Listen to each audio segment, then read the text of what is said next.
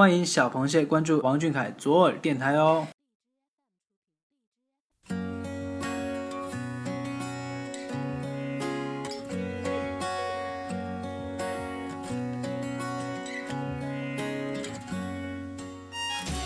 Hello，各位小耳朵的听众朋友们，大家晚上好。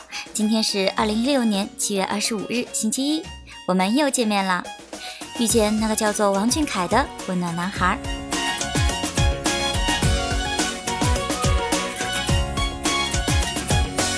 想必大家都听说了，阳澄湖广为流传着这样一件大事儿：谢老板可谓是名副其实的段子手。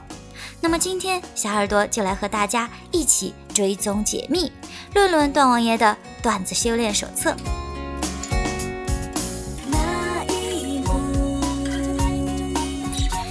继二零一四年快本后，二零一五年的快本依旧迎来了我们的王一本正经胡说八道俊凯的上线。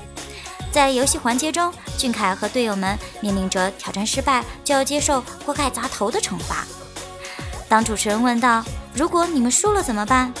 俊凯一脸霸气地回答道：“那我们就砸三下。”那如果是娜姐输了呢？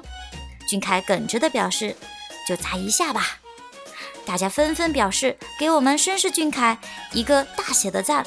娜姐更是流露出进退两难的表情，坚定地表示不能这样，要公平对待。这时俊凯急忙补充道。我说的是，我们一共砸三下。此话一出，大家哭笑不得。我们俊凯真是个耿直 boy。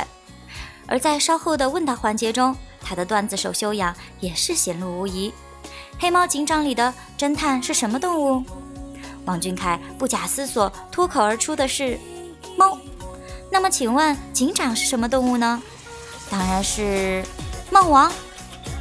这位王俊凯同学，你的回答天衣无缝，好有道理，让小耳朵竟无言以对。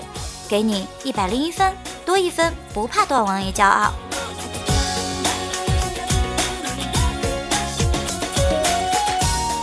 素闻段王爷名声之大，今日一见，果然名不虚传，小耳朵当真佩服。希望在段王爷自带逗逼气质的熏陶下，我们能在段子手这条路上越走越远。